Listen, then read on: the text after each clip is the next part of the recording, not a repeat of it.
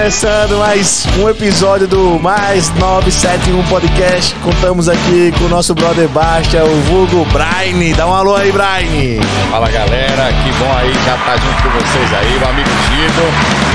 Essa celebridade aí da educação física, do esporte e um ícone da vida, né? Um cara cheio de experiência. Tem muito aí pra aprender com esse cara, velho. Boa, boa, boa. E aí, como é que estão as coisas, Braine? Graças, graças a Deus, tudo bem, né? Tamo aí. A galera que conhece ele como Basta, eu e o Cabelinho chamamos ele, ele de Brian, é o codinome dele. é... Fala um pouco da sua vida, você é um cara que trabalha com avaliação física, né? Se formou, em, veio do interior. Fala um pouco aí. Isso. A história da avaliação física na minha vida, ela, ela começou é, quando a gente faz aquela velha tentativa, né? De, de encarar uma, uma, uma graduação e você abraça o curso né, de uma forma que você não sabe o que, é que vai acontecer no futuro, né? A gente imagina tanta coisa, a gente prega tanta, tanta expectativa, né? Que você cai para uma escolha que no qual para mim, cara, foi assim extremamente importante. Depois que eu tomei esse rumo aí de, na escolha dentro da área da educação física, para mim foi importantíssimo, porque a gente sabe da, da, do valor que existe no processo de avaliar, né? A gente fala de avaliação num, num contexto geral, né? Não é só uma avaliação física, vamos dizer assim. Porque toda profissão passa por um processo prévio, né, no qual você tem que criar um parâmetro para poder dar seguimento à sua, o seu estudo, sua pesquisa, seu trabalho. Não existe nada que começa é, é, sem um, um, uma prévia, né, sem uma expectativa, sem de acordo com a realidade de cada um. É bem natural. Fala um pouco aí também é, como é que foi tua vinda para cá. Cara, minha vida para cá foi uma loucura. Foi uma loucura. Na realidade é o seguinte, é, é, vocês, né? Pô, a gente. Quem não sabe a turma aí, eu tô aqui há um ano e pouco, acho que um ano e meio mais ou menos. Né, e a gente fica observando, né? A galera teve aquele período que começaram diversas chamadas para cá, né? Mas eu estava no outro setor da minha vida, né? Eu trabalhava no ramo comercial e estava num segmento bem interessante, trabalhava numa multinacional e de acordo com, com o passar do tempo, a gente foi evoluindo na empresa, ganhando né, uns cargos a mais, a parte financeira estava tranquilo também, foram algumas promoções. E a gente não tinha esse, ah, vou, quero, desejo tal. Achava impressionante, achava assim, porra, de caramba, os caras lá devem estar tá muito felizes no que estão fazendo. Né? Mas aí, quando as coisas começaram a voltar um pouco mais para a área da educação física, eu nunca deixei o jiu-jitsu, né? vale salientar isso desde os meus 17 anos que eu dou aula. É, ah, é, na faixa. Quando eu peguei, eu peguei a faixa roxa com 17 anos, né? Caralho. Lá em Campina Grande, do mestre. Eu acho que eu comecei a treinar com 17. É. Eu comecei a treinar no ano de 1996. Eu treinei pelos anos 2000. Eu nasci em 84. Foi pelos anos 2000 que eu comecei a treinar. Pois é, eu peguei a faixa roxa lá ainda com 17 anos. Aí eu já tinha uma, uma academiazinha de bairro que o cara montou um tatame. Pô, tô precisando de um cara aqui para dar aula. Você precisava ver. Eu pesava na época, pô, eu pesava 55 quilos. Tá! Imagina só, um cara com 1,79m, 1,80m ali, com 55 quilos. É. Cara, que tinha de, de, de apelido? E eu tive que vencer, né? Porque, porra, eu tava numa academia de bairro, de um, de um grande amigo, o, o Marcelo Augusto, o cara fisiculturista e tudo mais. E tinha vários adeptos do fisiculturismo também. Então ah. você via os caras gigantes, olha, eu quero treinar jiu-jitsu, tal. Às vezes era sem kimono, porque os caras. Eu digo, cai pra dentro. Não, e tu, e tu lutou vale tudo, não foi? Lutei. Fez, fez uma luta. Fiz, Pô, fiz. isso aí é foda. Fiz. E foi uma, também uma experiência. Cara, antes de fazer a luta, eu já tinha colocado alguns alunos. Né? Na época eu tinha academia também e tal, já tinha colocado alguns alunos. E no ano de 2005, hum. recebi o convite para lutar com um cara. Pô, um cara se tornou amigo meu, nem conhecia tanto na época. Mas depois o cara se tornou amigo meu, Guilherme. É, é, é, Guilherme Patolino, ele é irmão do, do Jean Uso. Jean Uso uhum. chegou a lutar Pride, né? Lutou com Takanori Gomes. Então, era outro destaque também de Campina Grande que saiu aí em busca do, do de viver do esporte e conseguiu um certo destaque, né? Campeão do Cage Rage e tal. Aí eu peguei, peguei o cara que não era estreante, né? Eu digo, pô, vamos fazer uma luta e foi guerra, né? foi quanto tempo essa luta? Pô, não, foi os três rounds de cinco, de cinco minutos, foi até o final, a decisão dos árbitros. sabia lutar em peças, coisa não? Cara, eu fiquei naquela história, né? Muita gente fala na... na no... Pô, você, ah, qual sua arte predominante? É. Tá, jiu-jitsu. Sim. Ah, mas eu treino, é, fiz um treino, treinei boxe, treinei é, muay thai e tal, aquela coisa toda, mas a minha modalidade de competidor era jiu-jitsu. Sim. Então vinha aquela estratégia, né? Ó, vamos colocar a estratégia que seria a da grande maioria no passado, né? Era um, dois, três, bota pro chão. né? Só que aí eu fiz o contrário. Eu fiz, cara, ele também, por mais que ele tenha uma boa habilidade em cima, treine bem, mas ele também não é atleta de strike, não. Ah, entendi. Então, sabe uma coisa? Nós dois é rua. Porrada em cima até um encurtar. Foi? Aí foi o que aconteceu. Quando partiu, é aquele pisão. Quem quiser acompanhar até, até a, a, essa luta tá no YouTube. Tá no YouTube? Tá no é, YouTube. Vamos, vamos botar junto. Tá no YouTube. Porra, começou a luta, tá valendo. Pisão. Quem foi quem cortou? Meu adversário. né? Aí pronto, eu digo, ah, então vem pra minha praia, né? Aí começamos a, a guerra. Mas foi muito bacana, muito bacana. O que eu acho interessante também é que naquela época a gente não tinha aquele preparo, né? Acho que vocês no, no bate-papo aqui que você teve com a galera, mas a gente fala como era a vida do atleta no passado. Era né? muita loucura, mano. Era vida louca. O que o cara tinha era ovo. Era a melhor Proteína que tinha. proteína que existia era, era comer ovo. Pô. Não existia um preparo, não tinha nutricionista pra lhe acompanhar, não tinha nada. É uma Não, real- Na minha época, eu me lembro que, tipo assim, eu, é, lá em João Pessoa, nos primórdios, começou o maltodextrina. Já era pá. Aí depois, pra, o whey protein era um luxo do caramba. Eu comprava uma Não dá, bobina. Uma dá. era 50 conto, um quilo. Era, um quilo era dois, eu não lembro. Era o que eu comprava. Essa bobina aí, batia com banana e Nescau e pronto. E eu, eu também treinava com... Meu irmão, é foda. Eu treinava com mel, tá ligado? E doce de leite. Que na frente da onde eu morava, da onde eu treinava, tinha, um, tinha uma casa que vendia doce- esses doces caseiros. Aí eu acabava um treino, eu tomo doce de leite. Aí ficava pro outro horário. Fica- Aí treinava. Fez o melhor suplemento que podia ter sem saber. Mas era isso, cara. Aí eu me lembro que quando anunciaram a luta tal, tinha mais ou menos aí uns dois meses e meio a três meses pra me preparar. Eu digo, é, vamos embora. Só que imagina, na época eu tinha academia, com um sócio que é um irmãozão meu, o Ricardo Coxinha também, que treina, treinava jiu-jitsu, mas a gente tinha montado uma academia de musculação e tal. Pô, a gente vivia do trabalho, né? Então acordava cedo, o horário que a gente tinha era quando fechava a academia de meio-dia e ela reabria às 14 horas. Então a gente só tinha de meio-dia às 14 para treinar. Porque depois que reabria, só fechava 10, 11 da noite. Caralho, pra dar aula. Pra dar aula. Então isso era, isso era a rotina da gente. Era porra, loucura. E eu me lembro muito bem que o corpo da gente não suporta, né? O corpo da gente não suporta é, é, é, uma carga de treino sem você ter uma alimentação adequada, sem você ter uma suplementação adequada. E aí o que é que acontece? Minha imunidade foi lá pra baixo, cara. Faltando uma semana, eu peguei uma virose. Essa virose me deixou acamado de um jeito que, cara, eu imaginava, né? Eu digo, pô, febre, garganta fechada. Eu digo, pô, não vou lutar. Não vou lutar. E foi embora meu treino, né? Sim. Minha preparação de dois meses aí foi embora. Só que ainda bem que eu me recuperei na semana. Dei duas corridinhas, fiz um treininho, eu digo, pronto, vamos pra guerra. E eu tive que segurar aí com o físico mais debilitado. Segurei e foi pra decisão dos árbitros. E graças a Deus aí consegui ter uma pontuação mais alta aí. Levei o- a minha estreia. Caralho, muito louca essa história. Foi, não, supercílio cortado, né? Foi aquela loucura, sangue. foi, uma, foi uma real guerra. Mas, cara, a gente, a gente coloca assim, são provações que a gente tem na vida que dizem, não, cara, é isso que eu quero, é isso que eu não quero, pra que sentido eu vou levar aqui? Porque eu poderia muito bem ter escolhido, né? Pô, quero a luta, vou partir pra dentro aí mesmo, vou me dedicar, vou abandonar a parte de, de trabalho e tal, mas a gente precisa, tanta coisa passa pela cabeça da gente que às vezes você faz as escolhas que você pensa que é errado, né? Mas não foi escolha errada, né? Ela apenas fo- veio no momento certo, né? É, o, o que eu acho mais massa é, é quando a gente faz algo mesmo que não é pensando no dinheiro. O dinheiro é, é muito importante. E é o que faz a gente tomar várias decisões depois que a gente ficou adulto. Mas, porra, o amor mesmo, quando a gente tá fazendo algo, a gente não tá pensando no dinheiro, né? Faz não. Nada, até porque a bolsa naquela época, meu Deus. Ah, é, ainda tinha. Porra. Não, eu fiz. é, é, o quem fez o evento Ah. foi uma turma de amigos que tinha uma confecção e até hoje essa confecção gira pra caramba, né? Ah. A instigação, né? Então, a instigação de MMA, então os caras veem de. Não, instigação é o quê? É uma marca. Ah, uma marca. É uma Isso, marca, né? Que é a loja dos amigos, né? Kleber, Guto, os caras. Aí os caras fizeram, eles montam o evento, faziam vários eventos, e, e na minha concepção de todos os eventos que ele já fez, que eles fizeram muito evento de MMA. Sim. Então, das, foi o- a melhor, o, me- o melhor card que existiu. É. Cara, foram as melhores rivalidades. Foram casas cheias, foi um, um ginásio da ABB. Cara, não tinha onde colocar o pé. Foram várias lutas. Caramba, cuidado muito com bem- quando você bate aí, a, a a imagem faz toque, toque. Mu- Então Pode foi. o braço, mas não bate. Cara, foi muito, muito, muito, muito assim. A disputa pra caramba. Foi muito massa.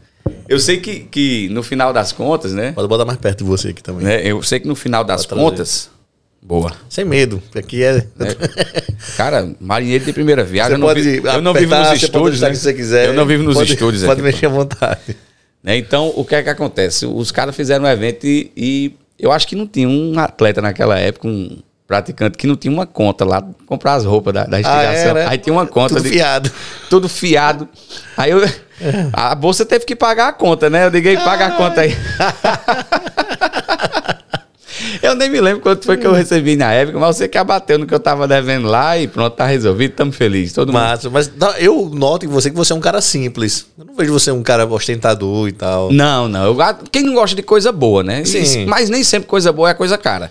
É, Né? É coisa boa que faz a gente tá bem, né? é isso mesmo. Então pronto. Então é nessa filosofia aí que eu levo, não tenho muita ostentação, não. Até que veio. a- a- até porque simples e bom não, não- não tem a ver com coisa ruim. Simples não tem a ver com coisa ruim. Não. Pode ser simples e pode ser bom. Exatamente. Eu tô falando ostentar é quando o cara quer comprar coisa pra se amostrar. Exibir coisa pra caramba, né? Mas É. não, coisa natural, sou tranquilão mesmo também. É. Eu acho que isso, isso é tudo criação, né? A gente quando vem de uma família que também tem uma simplicidade de, de viver e tudo mais, mas até que tenha uma condição, é, às vezes é uma, é uma condição até ruim, né? E a- às vezes tem um cara que tem uma condição excelente, mas tem o mesmo estilo de vida. Então, É. isso, é, isso é o mínimo.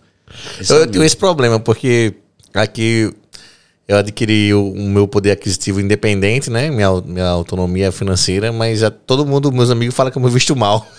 que eu não sei me vestir.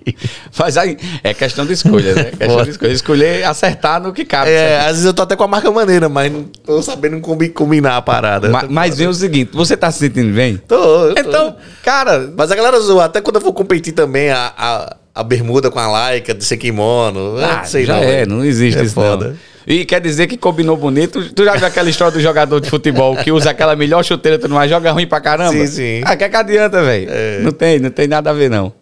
Uma coisa que você falou agora sobre a questão de, de poder aquisitivo, né? Ah. Foi é, é, na trajetória de vida minha, assim, até o, até o presente, né? Eu, eu venho também de realidade diferente de vocês, né? Uhum. Tipo assim, vocês estavam muito ligados ao esporte, pessoas mais novas, e veio aqui há mais tempo.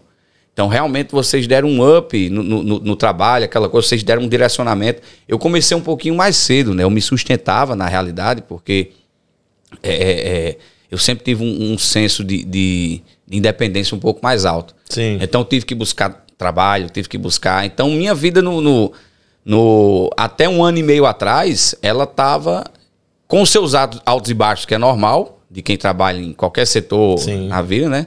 Mas assim, estava dentro da realidade de qualquer brasileiro, sabe? Não estava nem. muita mola. É, agora, meu amigo, era manhã, tarde, noite, pancadaria para poder fazer sua grana bacana. E, e tu começou a trabalhar com que idade? Cara, trabalhar mesmo com 18 anos. Eu trabalhei em indústria, cara. Cara, a indústria, mano. Indústria, trabalhei em indústria. E eu vou te falar, eu me lembro que eu tava aguardando resultado de vestibular. E você sabe, né? Universidade pública, vem aquela briga de, de greve, Sim. aquela coisa. Então, quando eu acabei o ensino médio, eu digo, cara, eu vou fazer o quê? Tem que trabalhar, né? É. Então consegui, fui para uma entrevista de emprego, foi muito interessante. O cara, o nome, o, a, a vaga que eu tava concorrendo lá era inspetor de qualidade. O nome tava bonito. eu disse, cara, esse negócio deve ser bom, né? Sim. E se eu disser a você que eu passei por três etapas de entrevista, foi entrevista individual, prova de matemática, informática, numa, numa, numa empresa que ia prestar serviço para as indústrias. Fui para uma entrevista é, coletiva na indústria. Cara, quando eu volto, teve ainda uma, uma, uma final, assim, para decidir, para mostrar a carga horária. E quando eu fui saber do salário, era um salário mínimo da época, que era 240 reais. Caralho, mano. Aí eu disse, caramba, essa, essa burocracia toda, para um Salário mínimo. Aí eu disse, cara, mas beleza, vamos ver como é que é a função também. Mas era a indústria de quê lá? Cara, a indústria que produz sandália, a maior indústria, acho que da América Latina que, que faz sandália, que é, não sei se citar nome aqui, fica interessante. Não, pode citar nome aqui. Pô, é quem fabrica a Havaiana, velho. Ah, maneiro. Que é na cidade de Campina Grande, Talvez fabrica tu- pro mundo. Talvez se tu vendesse a Havaiana, tu ia ganhar mais do que esse teu salário aí. Cara, talvez, né? Talvez. Só que quando eu chego lá foi muito engraçado, porque eu passei por todo esse processo e, pô, deve ser um trabalho burocrático. Pô, inspetor de qualidade, trabalhar com- no controle de qualidade vai ser interessante Sim. também. Aí quando eu chego lá, eu entro mesmo na linha de produção, na fase de acabamento, Ah. um barulho infernal das máquinas trabalhando. Aí chega lá o companheiro que foi me fazer o, o- mostrar o trabalho como era pra fazer, ele me entrega um carrinho Hum. com seis baldes grandes e diz, ó, tu vai recolher as solas que estão inutilizadas dos... Cara, eu trabalhei De tudo. tudo. Lá. Entendeu? Aí, pô, foi pancadaria, vamos trabalhar. Não tem essa não. Pra ganhar o dinheiro foi. E aí, Mas, mas tu lembra a carga horária? Qual era? cara, eu começava de seis da manhã. Hum. E na época, o direito trabalhista estava na época diferente. Isso foi no ano 2002. Ah. 2000 e- final de 2001 para 2002. Sim. E não tinha muito controle relacionado à carga horária, não. Tinha muita hora extra, sabe? Então eu fazia praticamente todos os dias de seis às seis. Nossa, pra ganhar esse salário, mano. Era. era. Aí, aí entrava, aí era quando entrava o extra. Porque o certo seria oito horas trabalhadas, né? aí entrava um extrazinho e tal, aí juntava uma graninha, umas horas trabalhadas, dá 50%, 100%, aquela coisa que existe, toda a burocracia do, do, do direito trabalhista aí, das cargas horárias. Mas, cara, foi assim.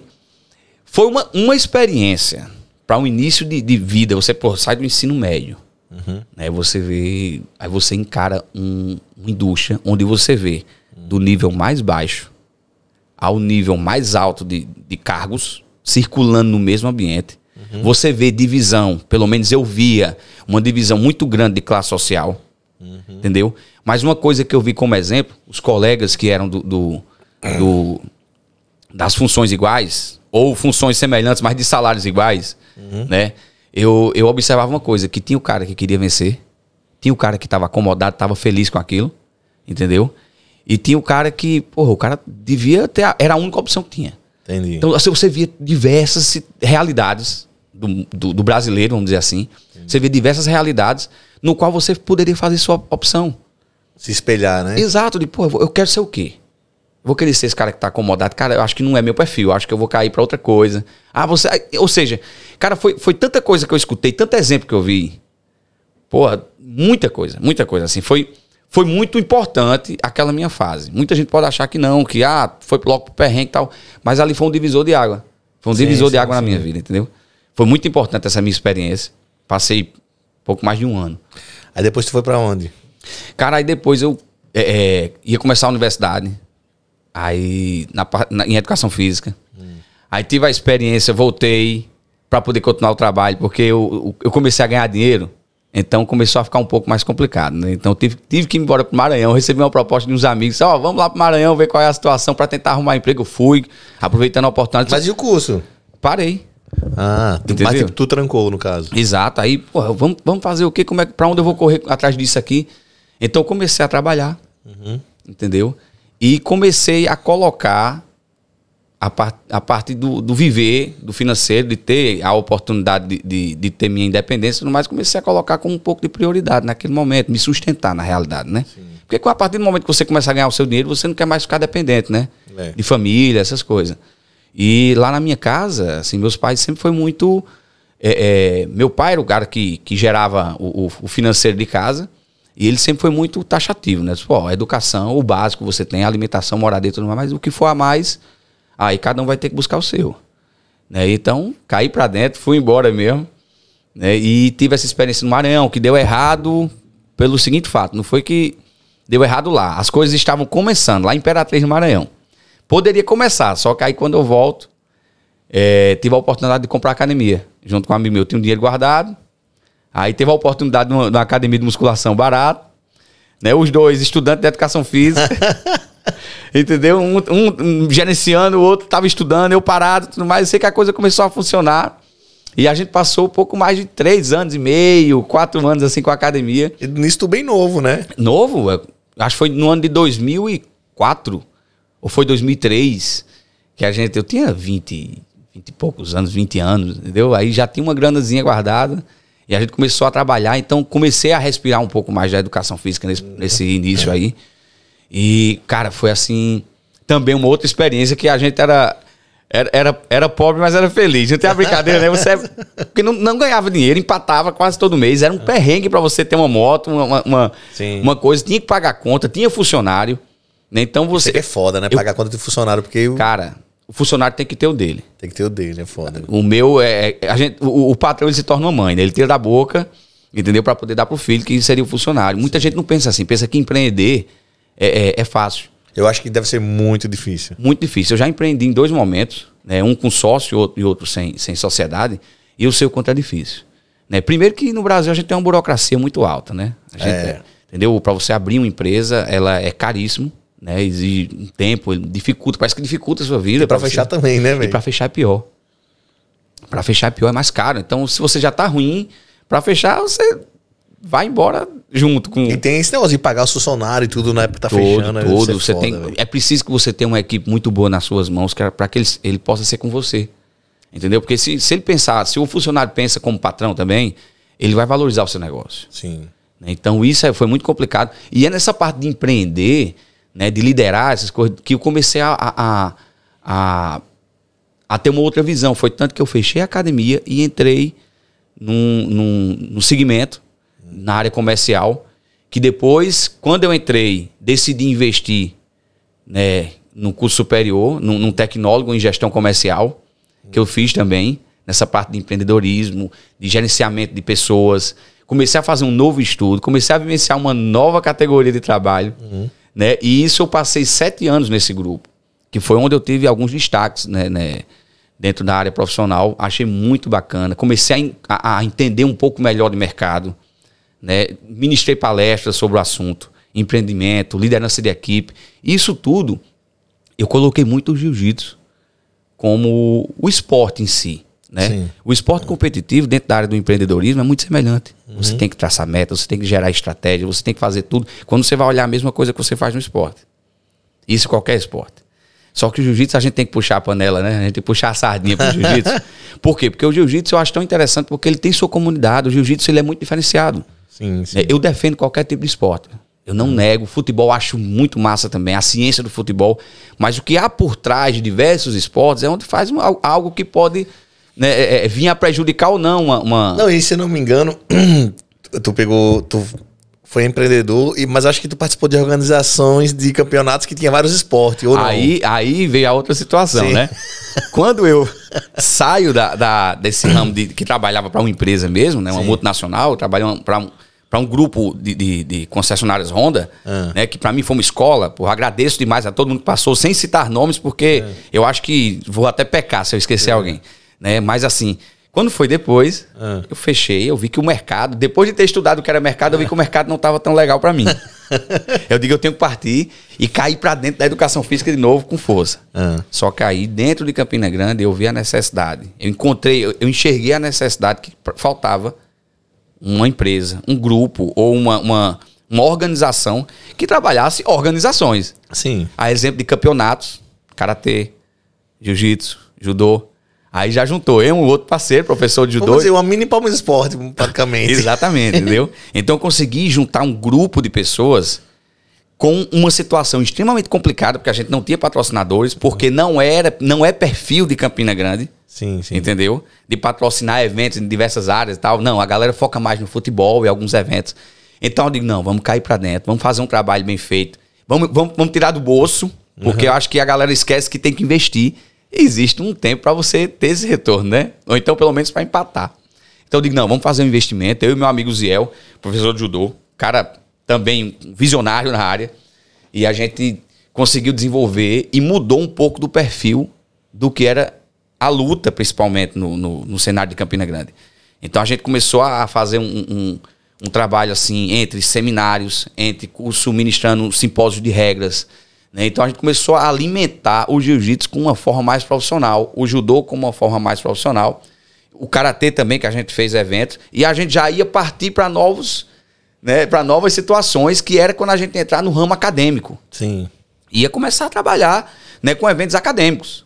Né, entre, entre encontros, de, de- é, encontro acadêmico, encontro, parcerias com, com, com outras modalidades também, a gente começar a dar uma ampliada. Né? Até então, freamos né, e partimos aí quando surgiu umas novas oportunidades para mim e eu tive que abandonar Campina Grande, migrando para Rondônia. Né, Então já foi uma outra fase da minha vida, um- uma experiência espetacular também que eu vivi, né, que eu atravessei o Brasil, né, fui para a divisa com a Bolívia praticamente, para poder trabalhar na área de educação física, mas aí já no outro setor também e ligado também a empreendimento de eventos, né? Porque eu comecei a trabalhar com cursos para acadêmicos, né? Curso de avaliação física, curso de gestão de pessoas relacionado ao trabalho do personal trainer, né? Comecei a trabalhar com algumas modalidades, algum curso que foi ministrado, cara, assim, mudou totalmente o contexto, Mas a sementinha continuou plantada lá e o trabalho vem sendo vai, tá, está sendo desenvolvido lá, só que de uma forma, numa velocidade um pouco menor, mas cheio de expectativas e preparo para quando essa pandemia, se Deus quiser, vai dar um encerramento, Sim. a gente voltar muito mais preparado, muito mais capacitado, né? E poder colocar em cenário do interior, colocar um cenário que a gente nem em capital a gente vê normal, principalmente a capital João Pessoa. Encontramos diversas coisas em João Pessoa muito boas, né? Porque a cultura de lá, por ser uma capital, por ser litoral, respira diferente. Sim, sim. Mas a gente conseguiu construir um cenário muito interessante em Campina Grande, Maneiro. né? Que fez assim, cara, fez um, um deu um up, né? Então, quando a gente tá sendo visto em alguma situação, a gente vai ser é, alvo de críticas e de elogios, né? Claro, com certeza. É normal. certeza. Mas assim, todo mundo ganha com isso. Mas o importante é o cara iniciar e caminhar. Tem, E, tem aí, que fazer. e a coisa vai tomando roupagem, forma, quando você começa a agir. Só ficaram mudando as ideias, né, velho? Não, não. A ideia, sem ideia não existe ação. É. Pronto, é simples. Agora, se tiver só a ideia, É. não tem. E se tiver só ação, vou pra onde? Mas isso é muito maneiro. Você é um cara que tem ação, né? Nessas questões de, de realizar a coisa, você tem ação. Espero que dê muito certo isso aí. É, mudando de assunto, é, vamos falar um pouco da morte aí do Maradona. É, tu me falou que ele morreu com 60 anos, é isso? 60 anos, cara. Meu irmão, é muito novo. Tu, é muito novo, tu não acha, não? O cara morreu com essa idade, mano. Cara, tem, tem pessoas que dizem que é novo, mas pelo que ele viveu, né? Eu acho que foi. Ele conseguiu, até onde ele tinha qualidade, ele conseguiu ter experiências que tem gente que morre com 80, 90 e não teve, É, que né? doideira, velho. Mas aí a, a gente falou até inicialmente, a gente falou a questão de escolhas, né, velho? Ele teve uma escolha de vida Aham. que talvez tenha regredido o tempo de vida útil dele, né? É, muito rock. Isso é uma questão de opção. É uma questão de opção. Não critico ninguém. Cada um tem. Porra, você tem livre-arbítrio, né? Acho que, você, é, acho que você tá certo, a gente não pode criticar. Não, não critico ninguém, não. Porque, por exemplo, você só vai vivenciar aquilo se você pagar o preço. Se eu, se eu quero vivenciar dar uma Ferrari, eu só vou vivenciar se eu pagar a Ferrari, velho. E eu vou te falar, gente, Tá o, preço, o preço de determinadas escolhas ele é, ele é alto. Ele é alto. Ele é alto que às vezes você leva a sequela daquela escolha até uma escolha que pode ter sido boa pra você e ruim pra alguma outra pessoa. Você leva esse, esse, esse martírio, você vai meio que cascaviando por você por- durante muito tempo. Porque você sempre fica naquela, ah, pô, poderia ter feito isso, poderia ter feito aquilo e tal, você fica sempre numa dúvida eterna. Mas entenda que aquilo foi aconteceu porque era pra acontecer. Sim. Não tem como ser um negócio, ah, porque eu se. Viver do si não existe, né? É, velho. Viver do si não existe, pô. Aconteceu e vai. Acontecer e vai. Tem que ter uma escolha e vai. Maneiro. Vai, não, não tem essa não.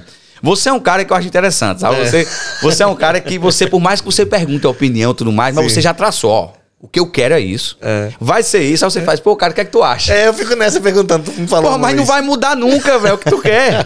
tu já fez a escolha. E o teu meio externo aí não muda, não. Eu- Não muda, não. Isso é interessante em você. Né? Isso aí, a, a gente, a gente quando vai né, identificar esse perfil da tua personalidade, tu diz, cara, fazer o quê, né, velho? Eu já escolhi, vou traçar. Se der errado lá na frente, ah, né? É, eu- vira, vira e mexe pergunta tu, o que, que tu acha disso? Aí tu fala, meu irmão, tu já escolheu, tu tá me perguntando, mas tu É, já sabe que. Eu posso até dar opinião, né, velho? Cara, tem até uma música, uma música de Frank, que Frank Sinatra canta, que eu não sei se é de Elvis ou Frank Sinatra Sim. e tal, que ele, que ele diz que a escolha foi dele, né? My Way, se eu não me engano. o nome My da- Way, My Way, Cara, a letra da música é uma história de vida, velho. É. Porque o cara diz assim, mais ou menos assim, que o cara, tudo que aconteceu, fui eu que escolhi. Pode ter dado certo ou errado, mas é escutem meu, essa velho. música aí, olha a tradução, My Way. É, é top essa música. É. O Elvis Presley canta, o Frank Sinatra. Eu não sei de quem é realmente. Também não sei, mas eu já ouvi os dois cantando, Os dois cantam, não, eu não sei de quem é, É quem, top. for, quem for, quem, quem escreveu essa letra. Mas ela é um, um assim, ela, ela encaixa em muito, muita, muito lado da nossa vida, que é muito interessante, muito bacana. Tem outra música que eu não sei se tu já ouviu, que se chama é... That's the Life. Essa é do Frank Sinatra. Essa é, top também. Muito bacana. Galera, preste atenção, vamos, vamos, vamos cair em campo desse negócio aí, vamos, vamos escutar uma qualidade musical interessante. E, o que, e essa pandemia? O, o, o que, você enxerga de bom, de ruim? O que, que você acha que vai acontecer quando acabar?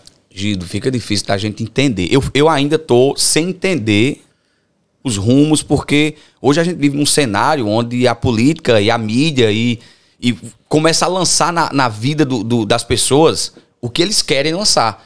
Sim. Como a gente tá vivendo na era da informação 100%, que você tem acesso às coisas instantaneamente, hoje você escuta diversos lados. Lá no passado, você só escutava praticamente um. Que era aquele livro que era lançado pelo cara, o cara escrevia o que queria e você absorvia o que o cara estava dizendo, você, você achava que o cara estava realmente certo das coisas e tal. Hoje nós temos de, de do, do, influenciador digital, que o cara às vezes não tem conhecimento de nada, mas é. mostra para todo mundo que é, porra, eu sou filósofo, sou isso, aquilo, né? Que ninguém sabe se é verdade, ninguém sabe se ele tá certo. Mas também tem um cara que, que é um, um, cara extremamente entendido, que está um pouco mais afastado, mas lança alguma coisa na mídia, daqui a pouco você vê uma outra imprensa falando. Então fica difícil da gente entender o que realmente está acontecendo nesse cenário. Só que tem uma coisa interessante, né? Todas as pausas que foram feitas, nada vai ser em vão. Tem razão. Foi o momento da gente se reinventar. É. Entendeu? Da gente se reencontrar como pessoa, como humano. Entendeu? Teve gente que tava perdido perdi assim como pessoa. Pô, eu tô fazendo alguma coisa vagamente, tô é. fazendo alguma coisa, não entendi o que estava acontecendo. E quando você se, se retrai, né, quando você se isola. É introspecção também. Pô, é. você tem que entender que uma, uma, você vai ter que agir. Exatamente. Entendeu? A ideia já foi lançada. Sabe qual foi a ideia? Se isola. É.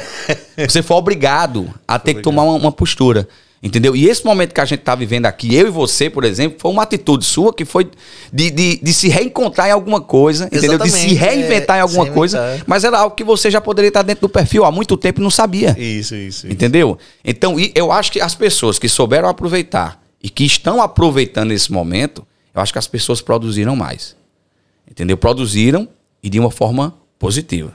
Aquele que deixou passar em branco o momento que poderia estar investindo no conhecimento, poderiam estar investindo numa cultura melhor, né? Até inclusive é, é um, um investimento familiar, porque tinha mais tempo fora a trabalho, aquela coisa todinha, e esquecia um pouco da família. Isso. Entendeu? Então, eu acho que se a gente pensar por um lado positivo, foi muito bom. Agora, o lado negativo é o que eu digo, né? A gente está ainda realmente a mercê né, da, da, dos especialistas, do, do que está acontecendo. A gente está dependente mesmo sim, que sim. o mundo comece a voltar a partir do momento que se acerte de verdade o que é que está acontecendo.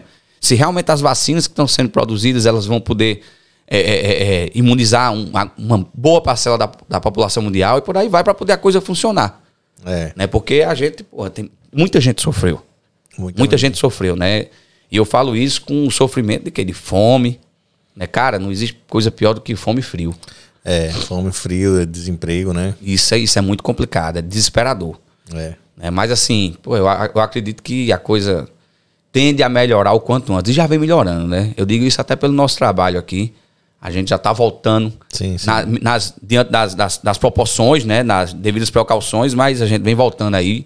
E graças a Deus está tudo funcionando aí, né? Dando andamento, né? Com todos os cuidados. Tu falou essa coisa da pessoa se reinventar, investir é, e você é um cara também que começou o mestrado, né? Em educação física. É, estamos aí, né? No mestrado, pô, feliz pra caramba, porque é uma nova vivência, né? Uma nova realidade. E, e tu pretende pesquisar o que eu não sabe ainda? Tá no começo só vendo as cadeiras? Está no começo, né? Porém, é. eu, como eu já disse, né? Vou puxar a sardinha pro jiu-jitsu e o trabalho vai ser voltado, é, é pelo menos o meu pensamento é voltado para algo que a gente possa incluir para melhoria do esporte. Sim. Né? Eu encontrando uma melhoria, né? Para mim já vai ser um pontapé inicial, mas estamos aí em algumas, algumas perspectivas relacionadas ao que vai acontecer para a gente construir esse modelo. É, tu já atua na avaliação física. Isso, né? isso. Tu tem especialização. Trabalha, tu trabalha na área militar. Eu isso. acho que casa bem. Casa, casa. Nós temos, na realidade, a gente tem uma ferramenta gigante, né? Uma matéria-prima aí para trabalhar, né? Um, um, um momento que a gente pode dedicar, a gente tem pelo menos o, o, essa própria, o conteúdo. Essa né? própria avaliação que, que o pessoal vai fazer, não sei se já está fazendo. Tem uma avaliação aí para checar a obesidade, coisa assim. Isso. Tu isso. já pode usar ela como coleta de dados. Já é já, uma coleta. Já publicar artigos. Exatamente, já é uma coleta. É, é, muito mais abrangente. Quando a gente fala de avaliação física, né, a gente sabe muito bem que, aliás, muita gente está focado.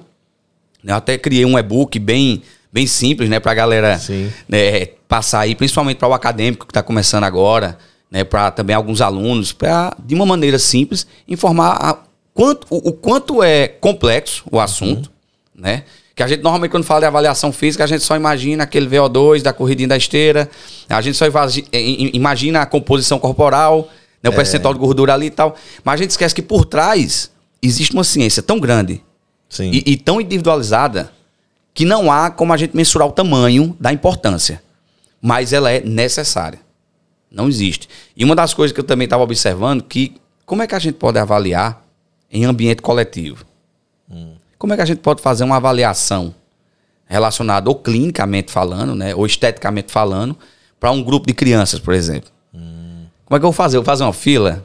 Vem cá, vai, vem todo mundo, vamos entrar nos protocolos aqui, que são diversos protocolos. É. Eu estava até conversando com uma colega, ela tá iniciando na, na, na educação física agora, né, provavelmente dita, aí ela chegou e falou, não, composição corporal tá bacana lá, eu, eu pego o adipômetro lá, eu, nas dobras, sete dobras, de epa, calma, que tem mais dobra do que sete. Então, de calma, peraí, freia, freia um pouco. Por quê? São tantos protocolos que atendem a perfis individualizados que não é a simplicidade que a gente vê. Sim, sim. Entendeu? Então, isso aí é só falando de composição corporal. É. Mas a gente tem que entender que, pô, eu preciso saber qual o histórico médico, clínico e, e- e esportivo.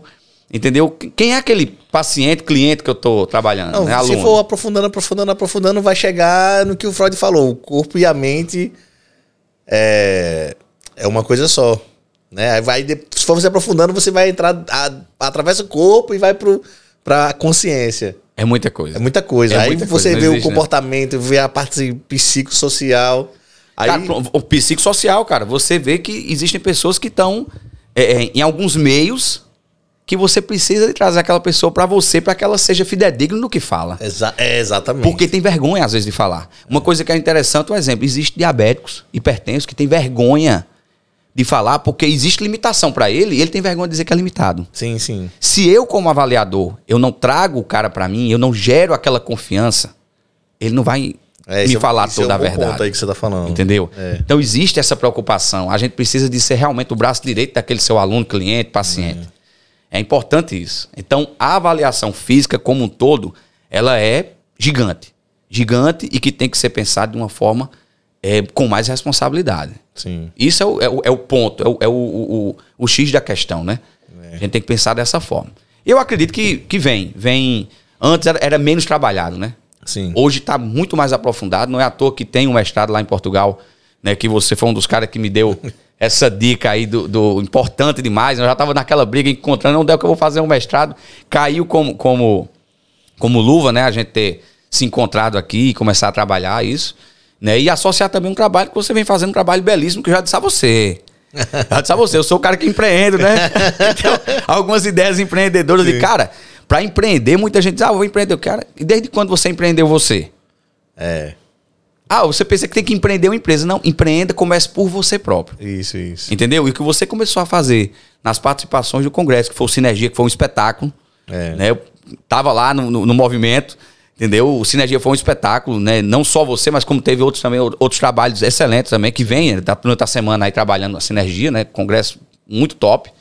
Né? Como também a criação do, do, do Playful Jiu-Jitsu, né? Sim, foi o Prefúgio Jiu-Jitsu. Cara, eu vi aquilo ali e, eu, e eu me preocupo. Eu digo, cara, calma. Calma. Porra, o negócio tá muito top, então calma. Calma, porque eu acho que as pessoas vão começar a ver, caramba, que negócio espetacular. Mas você tem que explicar literalmente o que é. Isso. Então as pessoas têm que lhe procurar para poder fazer um correto entendimento do que você tá querendo passar. É. Né? E o que Ei, eu falo, né, tô que, que é, o jiu-jitsu é ciência, cara. Jiu-Jitsu é ciência. Entendeu? Jiu-jitsu é ciência, não tem como a gente fugir disso, não. Acabou aquela época que a galera ia no achismo. Sim, sim. Pô, e tu tocou no assunto desse, desse congresso aí do Sinergia. Cara, eu fui preparar, pre- preparar a aula, né? O, o curso. Eu consegui, eu descobri coisas que eu não tinha descoberto antes que enriqueceu demais o meu manual. E pra galera aí que tá vendo aí que não, não sabe o que é o Playful Jiu-Jitsu, é um projeto, é um projeto de, de livro que aborda as, as dinâmicas lúdicas para aprender as lições de jiu-jitsu. E essa fase aí que eu dei esse curso, eu consegui estudar mais e descobrir coisas que eu consegui. Eu não, não vou falar aqui. Quando sair o livro, vocês vão ver. Cara, deu uma enriquecida. Eu vou te mostrar depois quando acabar aqui a, a gravação. Vou fazer questão, amigo, de ver esse negócio. E, e você pensa, você escolheu a sua faixa etária para o trabalho, né? Você fez aquela escolha da faixa etária para o trabalho, mas você tem que entender que aquilo que é usado na criança vai ser usado no adulto. Sim. Não tem pra onde correr, porque o iniciante não importa a faixa etária. Ele tem que ter uma percepção de movimento que ele nunca vivenciou. Ele é um iniciante. Entendeu? Às vezes o cara tem uma vivência esportiva no futebol, num esporte coletivo, num- numa outra modalidade que o cara, quando opta, por qualquer que seja o motivo, a iniciar um jiu-jitsu, ele precisa de uma, de uma, de uma, uma iniciação adequada. E muitas vezes a gente trabalhando com adulto, a gente trabalha o lúdico também. Por incrível que pareça, a gente tá ali brincando, a gente curte, para que a pessoa também entenda que não é só algo é, desportivamente competitivo, né? Sim. Tem os dois lados. Né? No bate-papo que você teve com o Bob, que pô, o cara é espetacular, a gente não tem nem o que falar é. né, do Helder. Né? O cara é um estudioso do, do, do jiu-jitsu como, como todo, o cara fenômeno. Né? E ele é, é, é, comentou sobre a questão do competidor, né? O lifestyle, você falou também sobre essa parte do, do hobby. Né? E hoje a gente tem que entender que o esporte ele não pode ter a cobrança o quanto era no passado. Mas a gente entende que o cara que é um competidor, ele tem é, é uma, uma. Ele se conecta no esporte diferente. Ele, ele tem uma evolução diferente. A gente não pode negar. É, não entendeu? Pode. O competidor, ele, ele traz, ele busca, só por ser competidor, automaticamente, instintivamente, ele começa a puxar o máximo que ele pode de absorção de, de, de, de técnicas, de estilo, estratégia, é. gerenciamento de luta e por aí vai. Então é em cima disso, né? A gente sabe. É importante a gente trabalhar o desporto. É importante. É um aprendizado muito. A competição também ajudou muito na minha autoestima, velho. Muito. Fazer aula de justiça já ajudou, mas quando eu vivenciei a vitória na competição também foi foda. É outro nível. A minha primeira competição, Gido, eu tinha. Acho que eu tinha 13 anos, velho. Caralho. Eu me lembro como hoje, assim, o que. O quanto eu levei a sério para o dia da competição. O quanto eu fiquei nervoso, que eu nunca tinha vivenciado. porque eu, eu sempre fui do esporte, né? Assim, eu, tinha, eu era goleiro de futsal. Caralho. Eu, moleque, lá, goleiro e vida louca, né? Porra, bola na cara, todo canto. Defesa não, exist, não existia, né? tem que cair pra dentro. E quando eu fui participar dessa competição, foi o primeiro campeonato que teve em Campina Grande. Foi dentro de um shopping. Então, aquele movimento, não existia jiu-jitsu praticamente. A galera do judô migrava, que eu tenho começado com judô também. Então, a galera do judô migrou para o jiu-jitsu, né? Ou fazia os dois em paralelo, ou migrou. Caramba, assim, era muita gente. E eu tá ali. Era uma área só de competição. Aí entra eu para competir. Eu me lembro que eu apliquei uma guilhotina. eu pirralho, né? É. Apliquei uma guilhotina que eu acho que hoje nem na regra pode. Eu não sei. Se eu não me engano, eu Criança, guilhotina, eu acho que não pode, não tenho certeza. Né? Mas eu apliquei uma guilhotina que eu digo, eu vou arrancar a cabeça dele aqui. Mas eu vou ganhar. E a sensação que eu tive foi de dever cumprido mesmo. Eu, moleque, eu já tive. Caramba, treinei, cheguei, conquistei.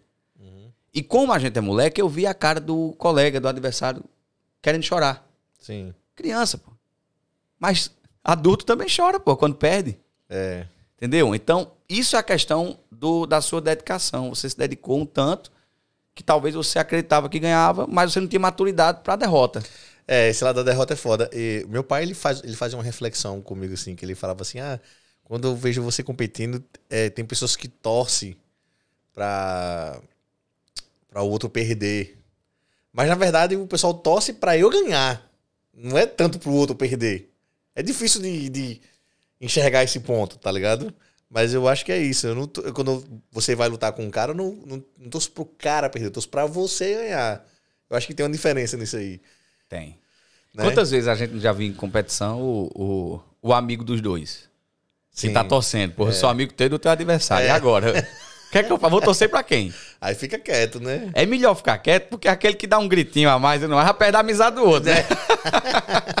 Mas eu já vi a situação de ter que ficar calado. Mas outra, outra coisa que eu acho interessante é que, por exemplo, assim, num espetáculo artístico, no caso de um show e tal, a banda toda é aplaudida, né? Não tem essa, essa concorrência. Então, a concorrência para mim tem dois lados, um positivo e um negativo nisso aí.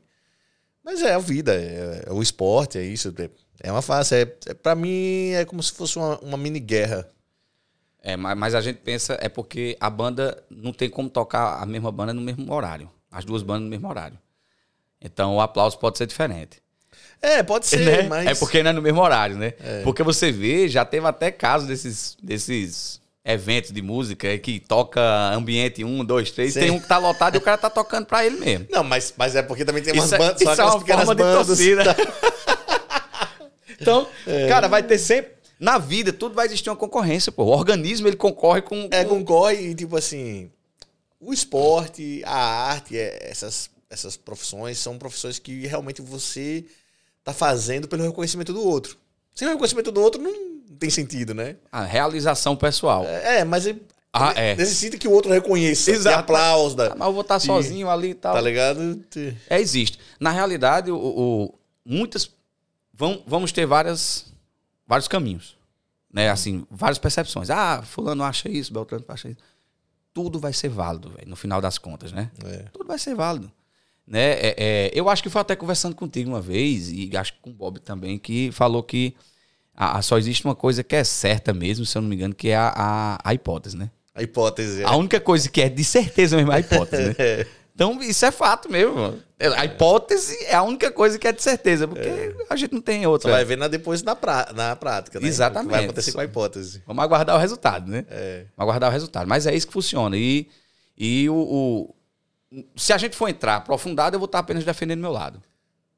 E, isso é o que normalmente os outros não entendem. Ah, entrar em que, tá dizendo? Qualquer que seja é, é, ramos da é, é, assuntos da vida, competição, desporto, é, é, profissão, entendeu? É saúde, política, etc. Sim, vai só olhar pro seu lado. Sempre você vai ter uma defesa pro lado e é normal.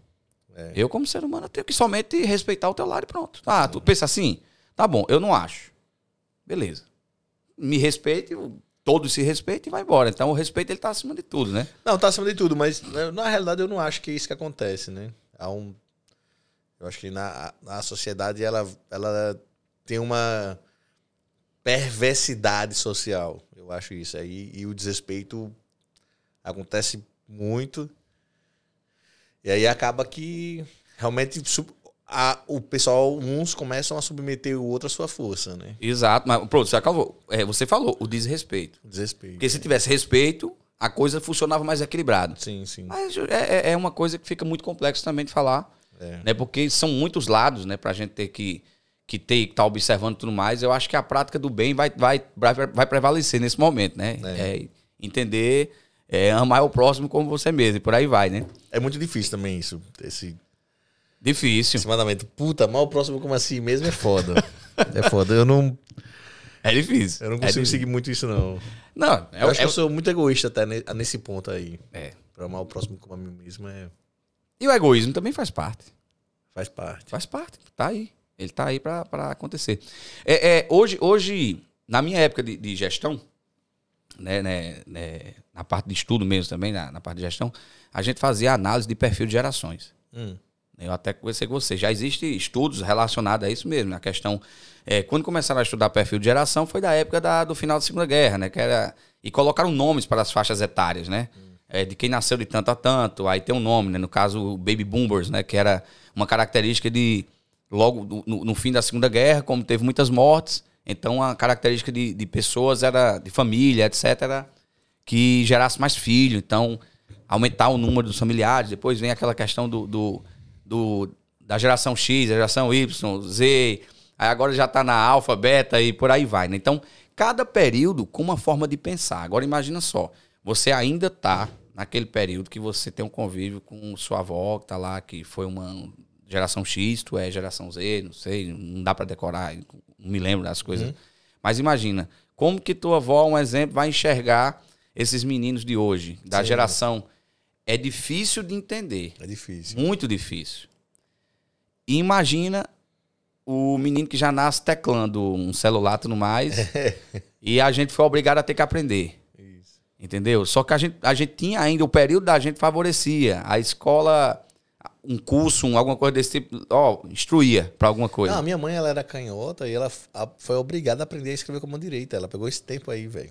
É, daí você tira como é, como é né? que é- então que existe muita dificuldade nesse negócio de você encaixar É. as mudanças, os perfis de gerações que aconteceram. já hoje em dia é tudo é o contrário, não pode traumatizar a criança. Tá É. muito nisso, né? Aí eu vou dizer o quê? Pô, mas na minha época era assim, resolvia e. É, alguns resolveram, outros não. Não, é, mas é, é como eu, eu penso, assim, não tem uma verdade absoluta, nenhuma receita de bolo, e eu acho que o trauma é importante para o aprendizado. Eu acho que o trauma, na verdade, a- realiza um forte aprendizado. Se é de uma forma ruim ou não, é outra coisa, mas que ele realiza um aprendizado, realiza o trauma. Trauma é foda. Às vezes, né, você tem que aprender com a dor, né? É. você aprende com a dor. E a dor, um exemplo, é. é o próprio dor... parto é um trauma, eu acho. Considero um trauma. É, e, e tem alguns que são mais, é, mais dolorosos do que outros, né? Por aí é, vai. Né? Então, pronto, um, um, trauma é perder numa luta, por exemplo. Aquele pode te traumatizar é. que você tem duas opções. A primeira vez que você luta é um trauma, eu acho, e depois você passa por esse trauma e, aí, não é tão assim. Depende do resultado, né? ah, que nem, é, você, você se acostumar com as coisas é uma montanha russa. É uma montanha Tu vai uma vez, quando tu vai três seguidas, já não é mais a mesma emoção. É. Entendeu? Então. É, é, é, a gente foi no Parque da Ferrari um tempo desse e, pô. A primeira vez foi muito diferente das outras da gente. Depois aí, pode colocar, não tem uma pior não, e por aí vai. É assim mesmo, você, você se acostuma, né? Você. O ambiente, o ambiente te faz é, adaptável. Isso. Né? Você se adapta. E às vezes a adaptação é rápida e às vezes demorada, né? Então você se adaptar ao meio, isso aí faz parte tranquilamente da vida, né? E tu é um cara que se adapta. Demais. Por que, é que eu digo isso a você? Porque é, nesse contexto de um pouco da história que eu falei, de Sim. sair de um, uma situação para outra, às vezes você tá mais alto, às vezes depois você cai um pouco financeiramente, emocionalmente você sobe, depois você Não, cai. tu morou em João Pessoa, Maranhão, onde mais? Morei, morei em Rondônia, né? Eu recebi a proposta. Então, pra... Rondônia, Campina Grande, uma Pessoa. É. E. Maranhão também ou não? Não, Maranhão também, na cidade de Imperatriz Maranhão. Então, foi entendeu? Pra caralho. Então já fiz. E fora viagens de trabalho, que tem que passar um período no local, no outro, mas então, por isso que a gente se torna adaptável.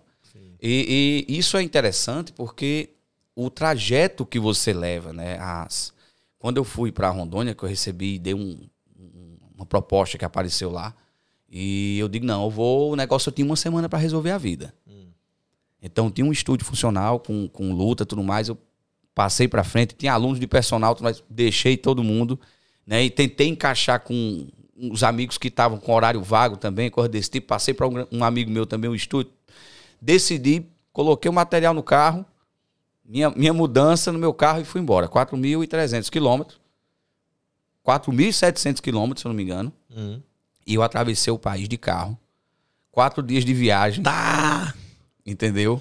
E, e nesse trajeto, eu vivenciei por dia, por dia, uhum. momentos impressionantes. vou te falar um negócio que foi muito chocante. Eu, eu cheguei.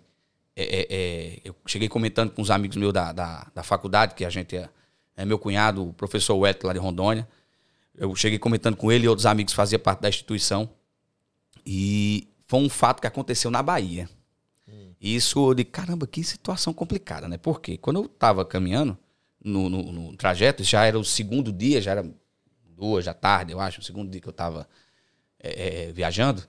Aí encontrei uma Blitz. Né? E a Blitz, o cara parou e viu que tinha bagagem no banco. Hum. No banco traseiro e tal, mas estava coberto, amarrado, aquela coisa todinho, não impedia a visão do retrovisor, mas na minha concepção, assim, no, no meu ver, eu tinha perguntado a alguns amigos que eram policiais rodoviários, mas disse, não, acho não, não vai ter problema não, pode viajar, pô, vai de boa, a gente vai encarnar por causa disso. Enfim, eu confiei, não fui atrás se era é, certo ou errado, se tava, uhum. se era, se era é, é, permitido, né, no código de trânsito, mas enfim, fui. Aí eu me lembro quando o cara chegou e pediu meu documento, tava tudo em ordem, os documentos e tudo mais, e ele olhou assim, fez, cara, isso aí não tá certo, não, vai levar uma multa. E ficou né, com aquele. É, é, é, aquela conversa ali, eu digo, cara, multa, sério? Pô, por quê? Tal, e fiquei querendo argumentar sem entender, mas lógico, se eu tivesse errado 100%, aliás, se eu soubesse que estava errado, eu não faria. Sim. Né? E eu não sei também se ele estava me falando e também eu fui buscar se estava errado ou certo. O, o, do jeito que estava. Né? Do jeito que estava. Seguro, amarrado, por aí vai, né? Só que eu me lembro que teve uma coisa que foi chocante. O cara chegou, quando eu disse para ele, pô, cara, é, é, é, perguntou o motivo, ah, tá viajando, veio lá da Paraíba, passando por aqui. Não, não pô, eu sou professor, tô indo trabalhar em, em Rondônia. Ele entregou os documentos hum. para mim e fez, ah, tu é professor, tá lascado que nem eu. Caramba. Eu digo, caramba, velho, isso é a visão que a gente tem de professor. Ou seja, o cara é policial militar, fazendo uma blitz, uhum é, falou que tava lascado. Cara, nenhuma profissão ninguém tá lascado, não. Pô, o cara tava muito bem. No meu ver, Sim. um policial concursado e tudo mais, talvez a, a vida dele não tivesse tão legal, né? Sim. Que ele estaria necessitando de algo a mais. Né? E, e, eu sei que também tem as, os preconceitos e o, a, a, valor, a desvalorização e tudo mais, como é também o professor. Uhum. Mas você ver, num trajeto de quatro dias, eu passei por diversas situações. Entendeu? Eu passei de, de, de furar pneu no meio do, do passar num buraco, né? E ter que a, quase arrancar a roda para poder ter que ajeitar na madrugada, né? Assim, e, caramba, assim, foi uma experiência tão ímpar na minha uhum. vida. E quando eu chego lá, também uma nova experiência. Porque o Brasil ele é tão grande que existe diversas culturas dentro do próprio país. É. Isso é uma coisa mais espetacular. Então, chegou lá, a gente conheceu eu, eu, conheci muita gente, né? Foi um negócio muito, muito, muito interessante. Até que, aí vai chegar a entrada aqui. Hum. Até que um colega do jiu-jitsu, faixa marrom, que tinha uma turminha lá, tudo mais, jiu-jitsu lá não era tão explorado, né? É, é, existe, já, já tem mais antiga assim, mas ainda é, é, é, mais de interior do que algo mais. Não tem competição, tudo mais. Era mais restrito. E esse colega pega e diz que teve um link da empresa. Disse: Ó, oh, então, aberto aqui um link. Cara, eu digo, traz esse link para cá. Eu já tinha um currículo pronto daqui, Sim. enviei. E daí começou as etapas a ocorrer. Online. Até que o dia veio a mensagem, venha para cá fazer o teste. Maneiro. Aí eu digo, eu vou. Eu vou. Mas também vou imaginando que, tipo assim, ah, vai que, né, se não der certo, porra, visitei meus amigos, né, eu vim numa situação legal, tava, tava, tava tranquilo para vir, né, com todo toda contabilidade, vamos dizer assim, dentro dos seus limites, né?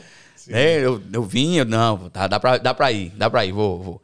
Aí vim, eu digo, não, de todo jeito visitei. Aí, aí mergulhei aonde? Caí aqui no Gido, porra. Foi. Ficou quanto tempo aqui? 17 dias, eu acho, por aí. Ah, foi só isso? Foi. Eu pensei que tinha sido meses. Não, não, primeiro dia, na primeira vez? Não, na primeira eu não lembro. Não, mas... a primeira vez. A primeira vez eu passei 15, 17 ah, dias por sim. aí, lembra? Não, aí depois, quando o negócio concretizou, aí eu voltei só que eu voltei numa pegada diferente, assim. Tipo assim, quando eu vim pra cá, eu fiquei imaginando, pô, se o negócio não der certo, não aconteceu, pô, adorei a, a, a experiência de vir pra cá pra um teste, entendeu? Um teste profissional. Sim. Aconteceu o negócio, deu certo, aguarda que vai ser chamado. E, pô, legal, muito bom. Só que eu vim numa dinâmica bem diferente, não foi só pensando para o lado financeiro. Hum. Se eu não tivesse associado o conjunto de tudo para poder valer a pena, hum. eu não teria me adaptado. Porque mais uma vez eu saí da zona de conforto. Entendeu? Entendi. E fui colocado à prova novamente. Eu digo, não, vamos embora, vamos Sim. provar. Cara, e a viagem de Rondônia, é. ela é uma viagem que não é para todo mundo, não. Deve Entendeu? ser foda. Pô, eu peguei um ônibus, 12 horas de viagem, aí você vai para Cuiabá, Cuiabá pega um voo para São Paulo, São Paulo. Meu amigo. Meu Deus, de São Paulo para 15 horas para cá, né? Cara, não, eu não peguei direto. Cara, me... Eu não peguei direto, eu peguei um outro, uma outra companhia que passe... passei 12 horas no aeroporto, lá na África. Minha Nossa Senhora, velho. Não, é, assim. Foi, Não, essa foi desgastante eu... essa viagem, velho. Não, eu cheguei feito um zumbi, né? Não sabia mais. Mas eu vou lhe falar, cara, o meu processo de adaptação hum. e de entendimento de como são as coisas, nada me abalou. Sim, sim. E ainda vi o problema do inglês, né? Que a gente não tem o inglês é... apurado né? Não, não tinha a vivência do inglês, era aquele inglês basicão. né? E você olhar assim, é, vamos cair para dentro. vamos cair para dentro, porque vai ter que puxar as informações melhores aqui e tudo mais, e vai estudando também inglês no caminho, vai decorando algumas frases melhor para poder. É. E a coisa aconteceu, né? E isso faz, isso é o um amadurecimento. E quando a gente chega aqui sem vislumbre, sem vislumbre, é. Sem vislumbre, sendo realista, até é. porque a sua vida levou a, ali levou a realidades que só você podia resolver. É mesmo. Não, tu chegou, tu chegou muito realista, isso aí eu percebi é, mesmo. Só você pode resolver, velho. É. Não tem outra coisa, não. Tem muita gente que tal, talvez pense. É, é, é, é seja mais audacioso para diversas coisas porque tem um suporte. Sim, sim. Quando você não tem o suporte real, ou então você nem quer ter, porra, não quer dar trabalho a ninguém, velho. Entendeu? Assim, tipo assim, ó, aconteceu uma besteira e tudo mais, tu vai ligar para o teu pai, vai ligar para alguém, ó, manda uma grana que eu me ferrei, tô liso. Sim. Irmão, na minha situação não ia ter isso, não. Talvez se eu ligasse, a galera ia me proporcionar isso sem problema. Ah, vou ajudar. É, é mas é. Porra, mas peraí, pra que é que me fazer o que aqui, velho? É isso, mano. Pra fazer uma besteira e. E, e pedir a painha, pra manhã. E por aí vai, entendeu? Oxi. E é complicado, velho. Complicado porque você olha assim, porra, só depende de você. E se as pessoas tiverem um pensamento semelhante, assim, porra, faz, faz um teu bacana, faz uma coisa legal aí pra, pra não precisar de gerar um, uma, uma, uma, um problema grave, né? Que, que interfira outras pessoas para te ajudar tal. Porque você pode fazer um equilíbrio. Às vezes é uma coisa que você não. Aconteceu. Quando aconteceu, é um negócio emergencial, tudo bem. Mas tu propôs, proporcionou isso.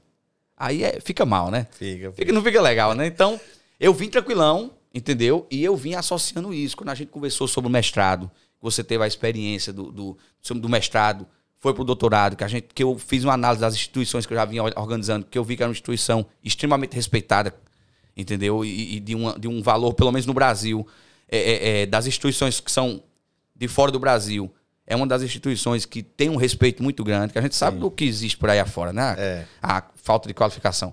Mas, cara, aí eu digo, porra, eu tô, eu tô no lugar certo na hora certa. É, tá mesmo. Né? Tô no lugar certo na hora certa e na companhia do cara certo aqui para dar, para passar todo o bizu desse, desse, desse momento, né?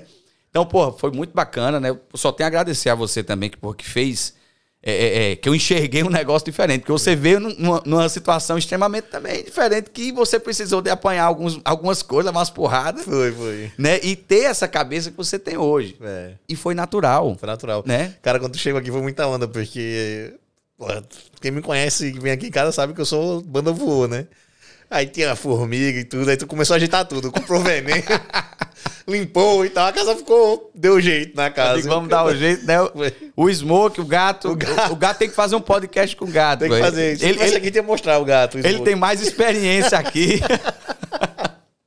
Teve dia que eu cheguei também, até o terraço aí tava lavado. Taca, porra. Mas é. Porra, é importante o cara tá com aquele conforto é. bacana no ambiente pra você chegar realizado. Porra, eu tô bem hoje. O único problema das visitas que chega aqui em casa é isso. Não, o dono não se incomoda com nada, só que não, não se incomoda mesmo. A casa vai se ninguém se mexer, a casa vai. Pô, mas é uma casa de um coração gigante, é. velho. É, é, o que importa. E você vê pela galera que normalmente, pô, os meninos vieram naquela experiência do, do dos campeonatos, né? Aquela Sim, molecada é. tal, foi acolhido por você aqui. É.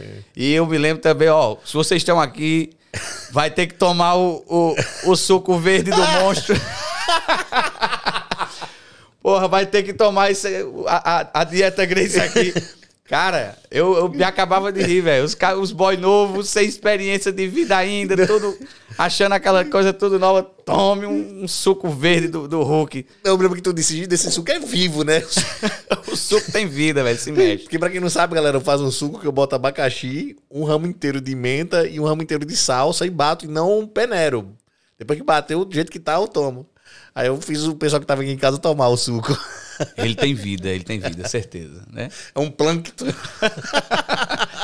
Porra, mas então, muito bacana, velho, assim. Aí é tanto que eu vim e tô aqui, eu acho que as pessoas que eu conheci aqui também, né, são pessoas, cara, graças a Deus eu passei, mesmo que a gente, qualquer comunidade que a gente viva, você tem, tem diversas, diversas personalidades, mas as personalidades que eu me bati, pessoas excelentes, eu não tenho que reclamar dos, dos amigos que foi, foram é, é, criados aqui. Cara, muito bacana, muito bacana. Sou muito realizado aqui no momento, entendeu? E eu sei que eu tenho muito mais a produzir. Sim. Né? Muito mais a produzir, porque isso é pra vida, né? A, é gente, não pode, a gente não pode parar de produzir, pô. Não, mas aqui, aqui, velho, aqui é um laboratório de aprendizado. Aqui, laboratório. se o cara enxergar isso aí, o cara, irmão. É um laboratório. É um laboratório em diversas áreas. É, em diversas áreas. Ah, no período que a gente teve aqui, que começou aquelas lives da própria empresa, uhum. a gente encontrou pessoas que a gente não sabia que tinha cap diversas capacidades. Isso mesmo.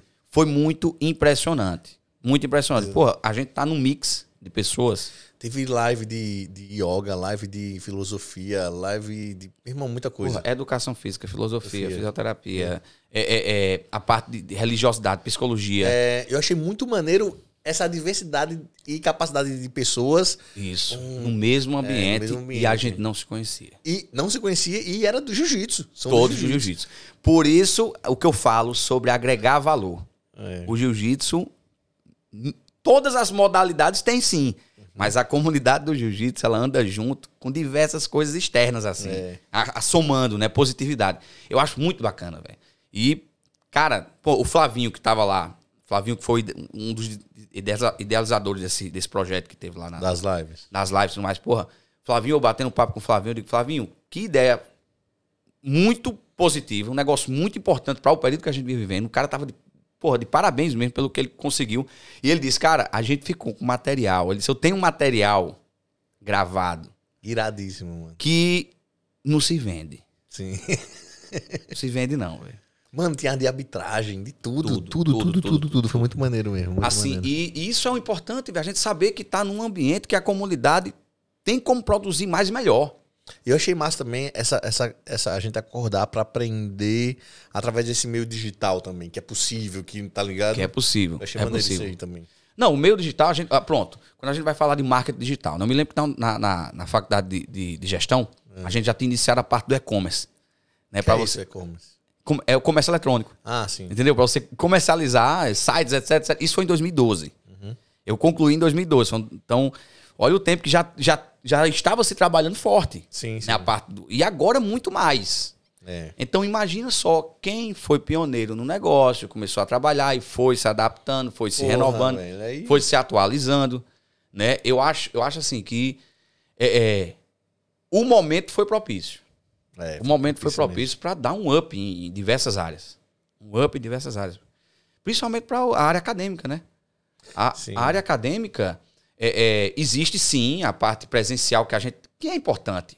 A- a- o meio acadêmico ele é muito importante você ter uma, uma, uma vivência presencial. É muito importante. Num contexto geral. Mas diante das suas limitações, o que ocorreu, né, o que foi valorizado, a, a- a- o ambiente digital, a tecnologia favoreceu e muito. Porque senão era para ter sido cortado 100%. Sim, não, e outra coisa que eu, que eu tive como lição também nessa época da, do aprendizado digital e dessa pandemia foi que eu sou um cara que eu critico muito a existência da forma do ambiente escolar, como existe hoje, né? Sim. No mundo. Eu falei assim, porra, agora que eu tô tendo a oportunidade de dar aula online, fora do ambiente militar, com a minha liberdade, a minha liberdade, eu não posso deixar isso passar, tá ligado? Meu irmão, aí eu tive que aprender realmente mexer em certos. Como é que eu falo? Em certos sites, em certos. É, os, os recursos, É. né? Você começou a, a entrar nos E recursos. é recurso, criar uma, uma metodologia diferente de aula e, e manter essa mesma linha da ludicidade.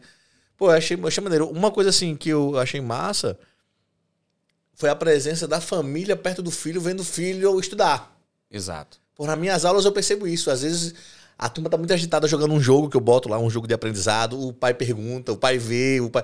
ou o pai nota o filho também sem estar estudando direito, tá ligado? Exato, exato. Eu acho que assim, essa conexão família, a- a estudante e escola criou uma proximidade desses três âmbitos aí, tá É, ligado? o que é mais importante, que tem que ser frisado do mesmo, É. é que a gente não pode trabalhar com um único.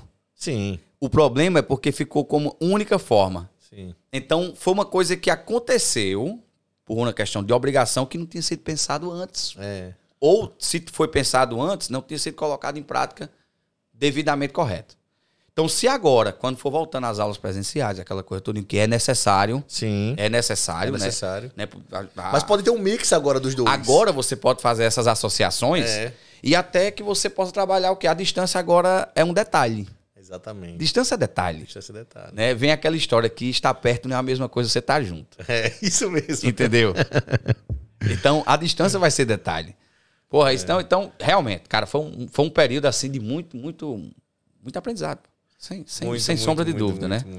E, na, e a vida vai. E agora que tá começando, né? Você pensa que não, mas começou uma parte agora que vai mudar e tudo mais. E é, e é a evolução. Isso vai acontecendo, coisas novas vão acontecendo diariamente. Entendeu? Coisas novas vão acontecer. Né? À medida que vai passando o tempo, você vai encontrando novidades, né? Isso é o meu ou Isso é muito bacana. É o seu. Tô sabendo. Tem um pássaro né, fazendo parte do podcast. É, essa, essa parada é muito importante mesmo e, e agora, quando passar isso, eu, se for possível, né, poder fazer esse mix, eu vou gostar muito de poder fazer um mix com aula online, aula presencial, porra. É, Isso mas você, um exemplo, se o, o- formato da escola não permitir isso, você pode fazer de uma outra forma. Não precisa usar os mesmos alunos, né? Mas você Sim, pode usar. é, é. Ah, você já está usando. É. Né? Assim, eu acho que tem gente ansiosa para poder aguardar quando você vai lançar os próximos cursos e palestras, né? Tem gente ansiosa para isso, né? É. Isso é muito bacana. Essa proximidade, é você palestrar, né? Como eu já tive experiência das minhas montagens de curso, no mais a, a parte de vivência na docência, né? De, de ambientes acadêmicos também, né? Ou o ambiente escolar, assim, são poucos que têm essa vivência. Você como já teve, você como como sabe para onde conduzir o caminho, você vai saber melhor porque você teve a prática lá no momento. Sim, a prática. Então você é. vai saber como conduzir da melhor forma, porque você é um cara que a, a, a, prática te deu o empurrão. Vai. Foi, a prática empurrou mesmo. Empurrou. E, está, e, e você não tinha tido essa experiência tão agressiva quanto você teve aqui. Né? Você no Brasil você não tinha tido ainda, né? Uma experiência tão forte como foi aqui, né? No ambiente escolar, né? No ambiente, Pode falando só aí. né? No ambiente escolar, aqui, aqui você teve uma, uma prática em uma realidade muito diferente, né? Foi. A- na escola eu já tive a prática lá. Inclusive, eu tive uma prática até em creche. Eu, eu- eu ficava me perguntando o que, que eu tô fazendo numa creche, velho, com criança até 4 anos de idade. Mas foi uma experiência que hoje em dia eu achei o sentido. Teve esse retorno. Você encontrou, né? Encontrei. Cara, no Brasil, eu, eu passei um período que eu trabalhava no Mais Educação. Mais Educação foi um projeto criado pelo governo federal. É. Pra, no papel, ele era lindo. Na prática, ele era, como qualquer situação é para o sistema público no Brasil, ele é mais complicado, ele é mais. né? E o que acontecia era o seguinte: que é, é, o Mais Educação era oficinas, escolinhas, coisa desse tipo que ficava no extra classe, né? no- fora do período que você tinha a grade normal, né? a grade curricular normal. E você fazia, incluía é, um judô, futebol, você incluía a, a que chamava de letramento, que eram as aulas de reforço, matemática, etc. E o cara que acontecia, cara, era em escolas públicas. Escola pública, eu vi tanta realidade da escola pública na mesma faixa etária, até 12 anos. Sim. Foi a área que eu trabalhei. Cara, tinha uma escola que ela estava localizada no bairro, que a própria direção da escola era um exemplo, Aham. né? Pegava muito no pé, tentava trazer os pais dos alunos para perto da escola também, que isso é importante. É, a galera tem que entender que educação é educação mesmo, porra, vem de casa também. É. Não, Né? então a escola é uma parte da Exatamente. Então, educação. então, se você, se você conseguir tra- é, trazer os pais, né, para se envolver na educação, vai ter uma evolução muito grande. E na outra escola, ela era de uma comunidade um pouco complicada. O tráfico tinha um domínio e Caramba. por aí vai. E foi muito engraçado, porque no primeiro dia que eu cheguei na escola que tem essa direção que puxava, que conseguia fazer Sim. a situação, e a localidade dela era um, um bairro, tipo assim, menos complicado, você via que a complicação de, de, de você dar uma aula, o agitado da, da, da criança, aquela coisa toda, era um nível. Era aquele bagunceiro, aquele ba- que puxava o cabelo da- do outro e beleza. Quando eu entrei na outra comunidade, na outra escola, quando fechou a porta, as crianças se rebelaram uma contra as outras. Num corre-corre, empurrão, cabeça na parede, voadora. E o cara que eu ia fazer nada. Digo, deixa acontecer. Eu não, eu não vou, eu não vou interferir aqui, não. É. Eu não tenho o que fazer. Os caras chegaram, a molecada, e porradaria. Eu escutava o menino, ó, você vai ver, quando for lá fora, eu vou lhe dar uma facada, viu? Outro é, meu pai vai lhe matar. Sim. Por quê? É o meio que ele vive. E isso é natural. Como é que eu podia lidar com isso? Qual foi a minha estratégia? Como eu estava dando aula na época, judô. Eu dava eu dava aula de judô na, na comunidade. E o esporte era prazeroso. Se ele não tem a vivência legal do esporte, ele ia ficar os outros fazendo, vendo, ia ficar vendo a prática dos outros e ia ficar um pouco de fora. Você ia dar um menos atenção. Então, cara, teve tanta coisa que eu tive que pensar para ver como que eu podia implantar aquela criança, né? voltar para ela, ela poder treinar normalmente, que levou tempo para poder ela acreditar e começar a gerar realmente o prazer e dali eu conseguir tirar alguém, né? Montar pelo menos a aula normal. E isso foi o que aconteceu aqui com vocês, né? Cara, vocês vieram do cru, né? Aquela coisa inicial mesmo, né? Uma vivência totalmente é, nova, tanto para o aluno quanto para vocês. E eu fiquei imaginando, cara, se eu, dentro de um ambiente que era difícil, a, a briga era grande, mas já existia, Sim. eu fico imaginando como foi que esses caras conseguiram, né, velho? É. Então eu, eu imagino a cabeça como que tava diariamente, o estresse que acontecia para a coisa funcionar, né? Então, realmente, o, o projeto da área escolar eu acho magnífico, aqui assim, o, o que foi a briga, né? Porque você lidar com criança é complicado. É complicado, mas Eu, eu acho prazeroso, eu gosto. eu gosto Não, o prazer vem, isso é fato. Mas se eu tô falando assim, pra você desvendar os mistérios, é, é- é mais violento. Não é chegar a dizer que é assim, assado, que vai acontecer, não. Você tem que ganhar a turma, né, velho? Tem que ganhar, tem que ganhar. Mas, Tem que ganhar. assim, uma coisa que eu. Eu tive até nessa, nessas aulas online. Às vezes, teve dia que eu acordei com muito sono pra dar aula. Sem vontade, e quando eu. Quando a criança entrou, os moleques. Hi coach, hi coach, how are you? Isso aí me deu, isso aí me deu um up, um up. Eu fiquei assim, caramba, que energia. Peguei energia aí. Hi, hi.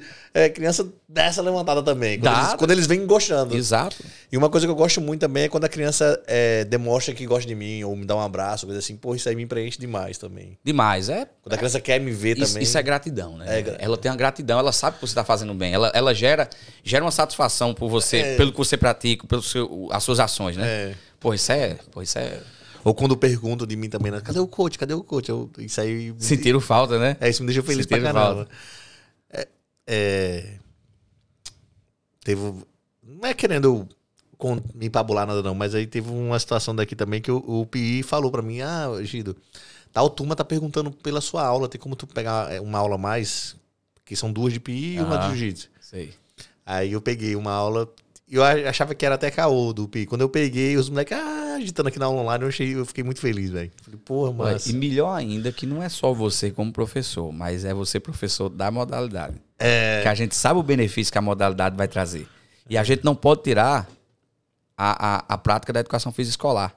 Não. Porque ela faz parte do desenvolvimento psicomotor da criança. Exatamente. Ela está na faixa etária porque ela foi estudada para acontecer isso, para que ele seja um ser melhor. Exatamente. Ela Entendeu? faz parte do desenvolvimento total do ser. Exatamente. E no Brasil, pelo menos, a gente vê muita falha nisso. Tanto só, não só na, na, na, no- na, na educação na área pública, como também na privada em alguns momentos.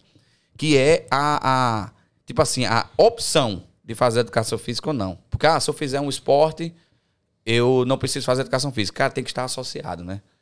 Tem não, que eu estar acho que a prática, a prática corporal na escola ela é muito diferente. Muito. Eu acho que tem que, tá, tem que ser presente mesmo. Tem que ser.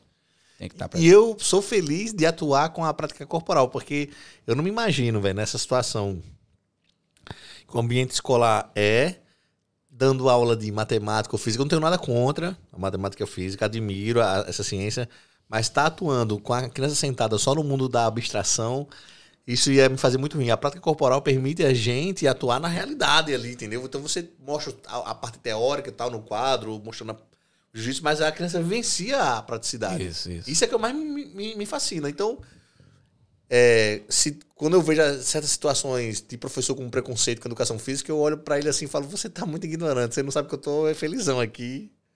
Não, mas é, exi- existe isso, né? Existe uma guerrinha, né? Uma é, um guerrinha porque... preconceitozinho com a educação física e tal, mas, poxa, eu Cara, acho o maneiraço. profissional de educação física, que ele dá o real valor para a profissão e para os profissionais, a coisa evolui mais. O problema, porque para o ambiente escolar, principalmente da educação física no Brasil, Uhum. é visto com outros olhos. Não, com os olhos, mas eu acho que isso cai muito na questão. Ah, não.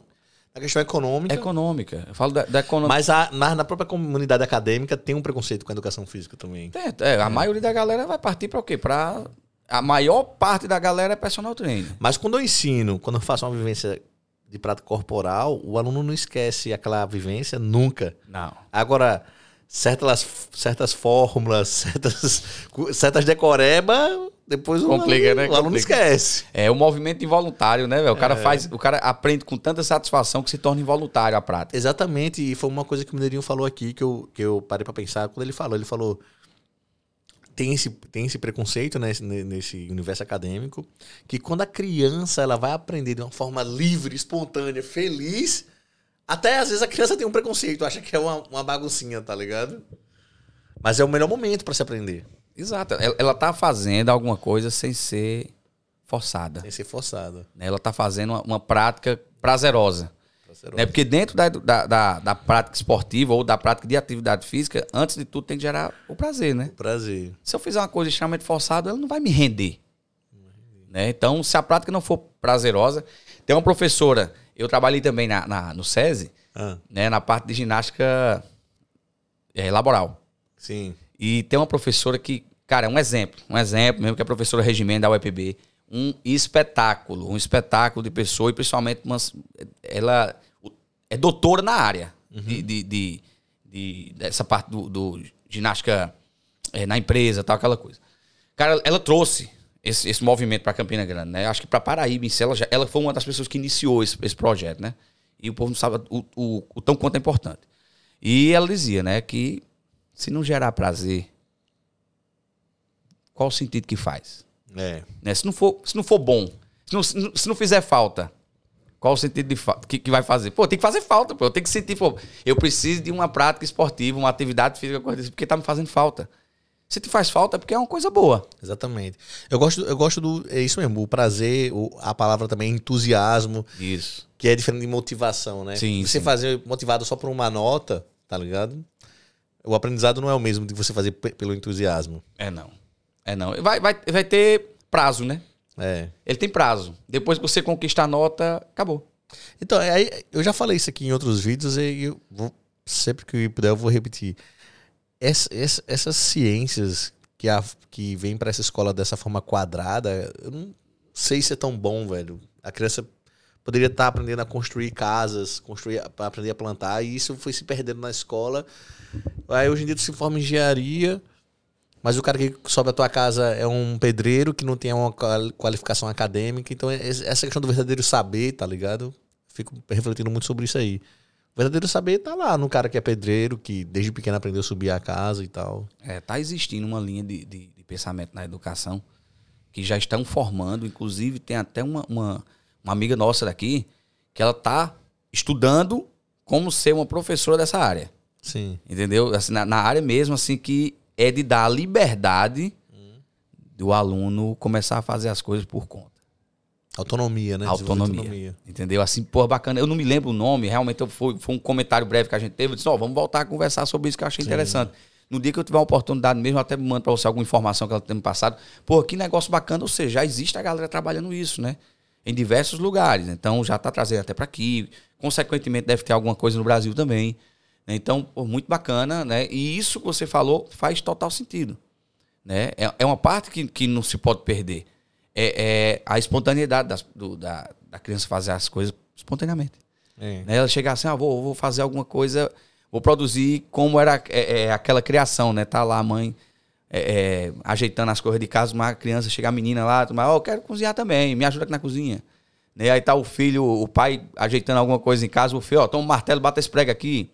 Entendeu? Para ele começar a ter autonomia, começar a ser espontâneo as coisas de, de, de se fazer Não, no dia a dia. E né? o que me fascina é que é, com a prática corporal, eu consigo ensinar muita coisa de outras ciências. Eu consigo ensinar matemática com a prática corporal. Eu consigo ensinar história com a prática corporal. Então, isso aqui também me dá um, um clique né, em ver o quão é importante, mas ainda muita.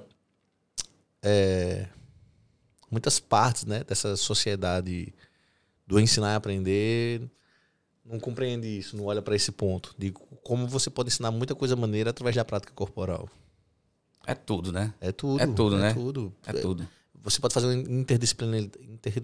Interdisciplinaridade. Tem que conseguir falar essa palavra, peraí. Interdisciplinaridade. Boa. Com jeitos de matemática, com geometria, com é, as questões das pontuações, né, de, de arbitragem, a, a geometria da forma do triângulo e tal. O corpo todo, aquele movimento todo é física, é matemática, é você saber usar o peso a favor da gravidade ou não. Dá para explicar muita coisa. Muita Sim, demais. Você vê um exemplo, você vê quando a gente vai fazer a prática mesmo, da, quando a gente tá lá na disciplina de biomecânica. Sim, biomecânica. Que sabe, biomecânica, porra, nosso corpo, ele é um exemplo de, de toda uma ciência envolvida, né? É. Biologia, matemática, química e tal. Nós somos o conjunto de tudo mesmo, né? Então é muito interessante isso, porque a complexidade que existe no o corpo humano, ele é espetacular. É uma ferramenta, assim, que explica tudo. E o jiu-jitsu, é, eu acho bem real essa questão da biomecânica, assim. Porque o vôlei, por exemplo, o vôlei, as pessoas não se, se tocam né, no vôlei. É. No jiu-jitsu é toda hora é, eu fazendo uma força, você fazendo uma força contrária, eu tenho que saber te matar pesando no lugar certo. Então você trabalha com vetores, com direção, com peso, com isso. plano, plano horizontal. Você trabalha com tudo, velho. Isso, isso. A gente pode, a gente pode pegar um universo de, de, de ciências para estar tá discutindo no, no, na prática corporal de jiu-jitsu que é imaginável. Um cara que me atentou para isso aí foi o Bruninho. O Bruninho, quando ele vai ensinar a posição para mim, eu tiro muita é, dúvida de jiu-jitsu com ele. Ele me ensina muito com isso aí. Com biomecânica, sim, explicando sim. Esses, essas coisas de gravidade ou não. Eu fico, poxa. É, vem, vem um exemplo. Tanto na queda, né? Que é prática do judô propriamente dita assim, a gente tem uma prática da queda em si, a- as técnicas são muito mais aprimoradas lá no judô, né? E o jiu-jitsu, a gente colocar um exemplo, raspagem. Onde a força for, não tem aquele jogo, onde a força for e não der jeito é porque foi pouca, Sim. né? Tem. Mas foi errada. É, foi errado. E aí? Mas foi errada. Entendeu? Beleza. Tem um cara que pode concluir uma, uma, uma posição porque o cara foi, usou uma força inimaginável, né? Coisa, tem cara que é fora Virar do comum. você do jeito lá. ó. Exato. Mas, cara, Mas tu também pesar, que é uma força que você tá é usando. outra força. E aí? né? Como é que eu vou te virar? Só que aí quando você faz o uso real da técnica no tempo certo, não existe força. E você mesmo, quando aplica com tamanha perfeição, você se surpreende que faz o que foi que aconteceu Mas a técnica também Foi é a aplicação perfeito. da força, né? Da forma correta. no momento certo. No momento certo. É, no Então, momento, no caminho. No caminho, né? Exato. Ou seja, olha o que tem por trás de chegar até o finalmente ali, né? É, Então, por isso que eu discuto muito essa questão da direção só do desporto. Tá vendo um leque que tem que a gente pode estar atuando com a prática corporal Isso, isso. e não ficar só pódio, pódio, pódio. Porque o pódio dá mídia, dá visibilidade, dá Ó, dinheiro, quando né? a gente vai olhar, até na área, vamos falar assim, pô, é- educação física, né? Educação física, a galera é, é, conclui a universidade e tudo mais, e normalmente atua, na, na a grande maioria vai querer trabalhar na parte do alto rendimento, Sim. certo? Seja ele é, estético ou desportivo, né? Competitivo. Só que menos de, de, se eu não me engano, menos de 7% das comunidades praticantes de exercícios físicos são de alto rendimento. E mais de 50% da comunidade que termina a educação física vai para alto rendimento. Então vamos para um raciocínio lógico. Né? Se eu quero trabalhar algo que me gera prazer, tudo mais aquela coisa, você vai trabalhar, vai evoluir, você vai investir, você vai se capacitar, né? você vai se pós-graduar e etc, etc, para poder você trabalhar naquilo ali. É complexo, é muito forte. Agora tem que ser bom. Isso, tem que ser bom. Não pode ser meia boca. É. Entendeu? Só que você vai estar num nicho de mercado extremamente competitivo. Tem muita pessoa boa preparando. Muita pessoa boa, com a ciência e, e recursos que você nem imagina. Né? Mas quando você vai trabalhar uma situação que pode você é, é, afunilar o teu conhecimento para uma outra área, que não seria o alto rendimento, que seria, é, entre aspas, o alto rendimento para o amador. Uhum. Se você colocar um negócio desse, para o cara ter uma- aquela realização própria, cara, tu pega um outro nicho, Sim. entendeu? E por aí vai. Então é importante a gente, quando trabalha até com o próprio acadêmico, né, o, o cara que tá lá, entrou, fez a opção de escolher por educação física para trabalhar e tudo mais, se lá no início da, da, da sua vida acadêmica, sua vida profissional, lá que você está estudando, se você for atentado a ampliar a mente dele para ver as possibilidades de mercado, ele pode ser bom profissional no lugar certo. Sim, sim. Mas durante, durante a frequência né, na academia, a pessoa muda muito ainda. Muito, vai muito. compreendendo, vai compreendendo, aí vai. vai. Vai, compreendendo. É, é muita coisa, é muita coisa. Então, pronto, eu, teve, eu fiz uma palestra uma vez, né? Um, me um curso lá em Rondônia, que justamente sobre isso, né? Mercadologia. Eu digo, gente, vem cá. A galera começa a, pontuar, começa a pontuar pesquisas, IBGE, é, tá, população e etc. Tal. Cara, o trabalho com criança, o trabalho com idoso, ele te dá condições de tu fazer desempenhar uma ciência dentro de um processo O idoso deve ser uma parada muito. muito, sinistra. muito legal. E a parte de hidrotreinamento, que é uma das áreas que eu atuei, né? Hidroginástica e hidrotreinamento, você aplica e o público seu é, é diferentíssimo. Mas tu mexeu com idoso também? Sim, sim. ah, Eu trabalhava com hidroginástica e, e, cara, se você vê a dedicação, dedicação, idoso, cheio de patologias, Sim. né? Vinha desde o pós-cirúrgico, né? De prótese, de, de porra, implantação de prótese de joelho. Aham.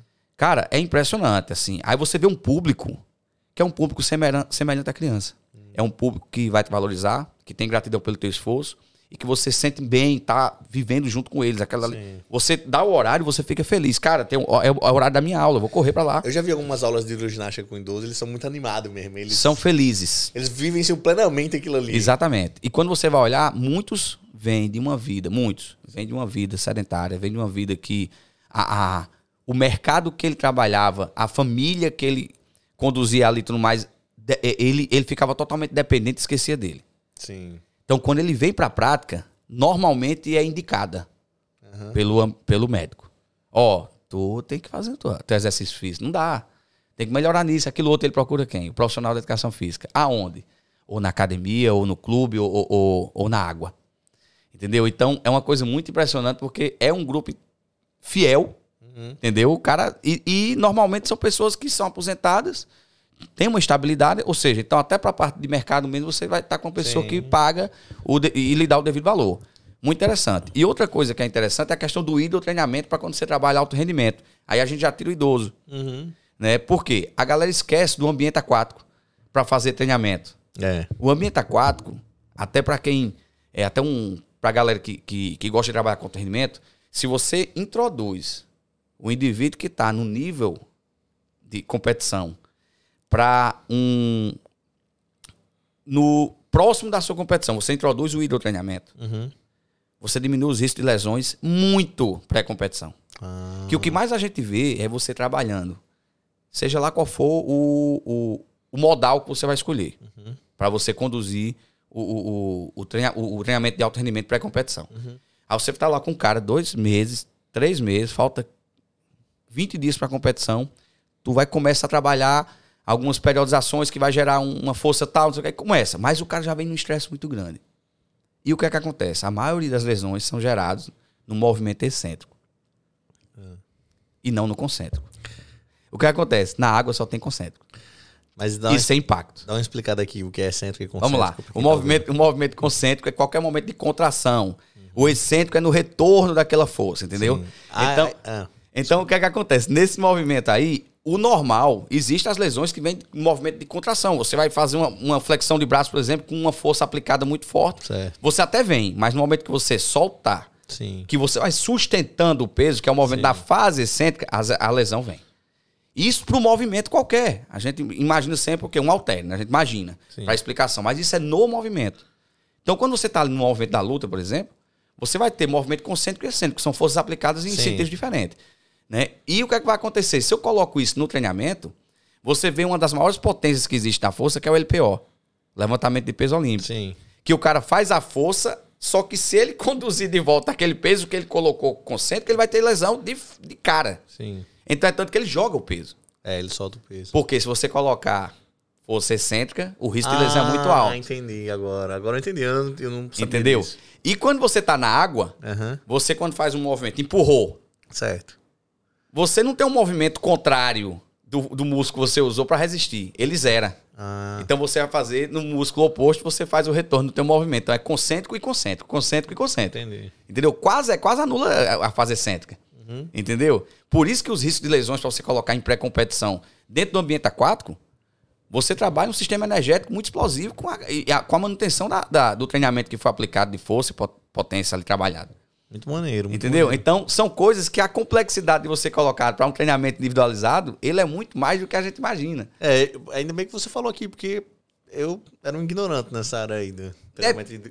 É, é exatamente. Não, não é que seja ignorante, é porque às vezes a gente é, é, foca num, num, num, sentido assim que passa despercebido. Mas às vezes você deve ter é, escutado isso assim e passou um pouco despercebido.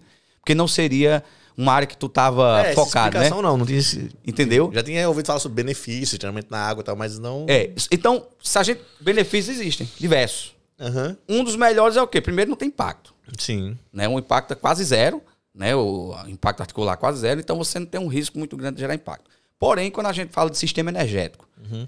Né? O sistema energético oxidativo já é comprovado, pra, até para os atletas de luta, né? Hum. Que o sistema oxidativo, mesmo que você use o sistema de força, né? o ATP-CP, é, o, o, o, sistema glicolítico, que é aquela força mesmo introduzida, você tem que ter um bom sistema oxidativo, né? que é aquele aeróbico mesmo, para poder Sim. você ter uma resposta de, de, de retorno é, mais rápida para você aplicar nova força. Uhum. Né? Então, o condicionamento que você faz no sistema é, é oxidativo dentro d'água, porra não existe. Maneiro, Porque maneiro. você tá o tempo todo ali explorando a, a, tua vascularização, né? O cardio tá ali em up o tempo todo, porque não tem pausa. Muito bom. É, aí você vai fazer a periodização certinha, de acordo com o cardio de vida, e por aí vai, e fica bem interessante. Maneiro, maneiro. Bem interessante. A água, a água é muita coisa, velho. A água é muita coisa. tem que ser outro podcast pra falar só da água. É, a água é muita coisa, velho. Mas é muito bacana.